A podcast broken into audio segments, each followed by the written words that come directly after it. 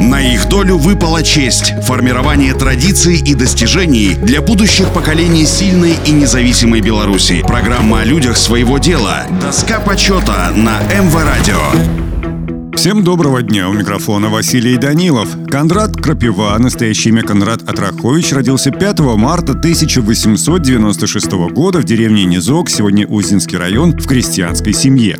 Первое образование получил в церковно-приходской школе, потом учился в Устинском народном училище, городском училище в Столбцах, городском училище в Койденово, сегодня Дзержинск. В 1913 году экстерном сдал экзамены на звание народного учителя, а уже через год, 18 лет, начал работать учителем в деревне Мнишаны, Минская область. В 1915-м мобилизован в армию для участия в Первой мировой войне. В армии Конрад Атрахович оканчивает школу прапорщиков и отправляется на войну. Участвовал в боях на Румынском фронте и как учитель был демобилизован в 1918-м. После этого недолго работал учителем в деревне Каменка на Узденщине, но вскоре снова был призван в армию, где в должности командира служил до 1923 года, а во время своего небольшого гражданского быта писатель успел жениться на односельчанке Алене. После возвращения устраивается на работу учителя в поселке Островок на Узенщине. Но и тут работает совсем недолго, уже в 1926 поступает на педагогический факультет БГУ, который успешно заканчивает в 1930 году. В 1932-36 годах Крапива работает редактором в литературном журнале «Пламя революции». Как бывший военный, вскоре снова был мобилизован, участвовал в походе Красной армии в Западную Беларусь в 1939 а затем в Советско-финской войне. Это была последняя война Крапивы, которую он прошел в качестве военного. Во время Второй мировой войны он работал корреспондентом фронтовой газеты «За советскую Беларусь», а также занимался редактурой газеты плаката «Раздавим фашистскую гадину». После окончания войны работал редактором журнала «Вожик». В 1946 в качестве делегата от БССР участвовал в первой сессии Генеральной Ассамблеи ООН. Широкую известность получила комедия Крапивы «Кто смеется опошним». Произведении раскрыты социальные и идейно-моральные проблемы общества, высмеиваются карьеристы, подхалимы и шантажисты. Комедия была поставлена более чем в 120 театрах бывшего Советского Союза и многих зарубежных театрах, экранизирована киностудией «Беларусь фильм». В 1951 году Конрад Крапиве была присвоена государственная премия СССР за пьесу «Пяють жаворонки», а в 1956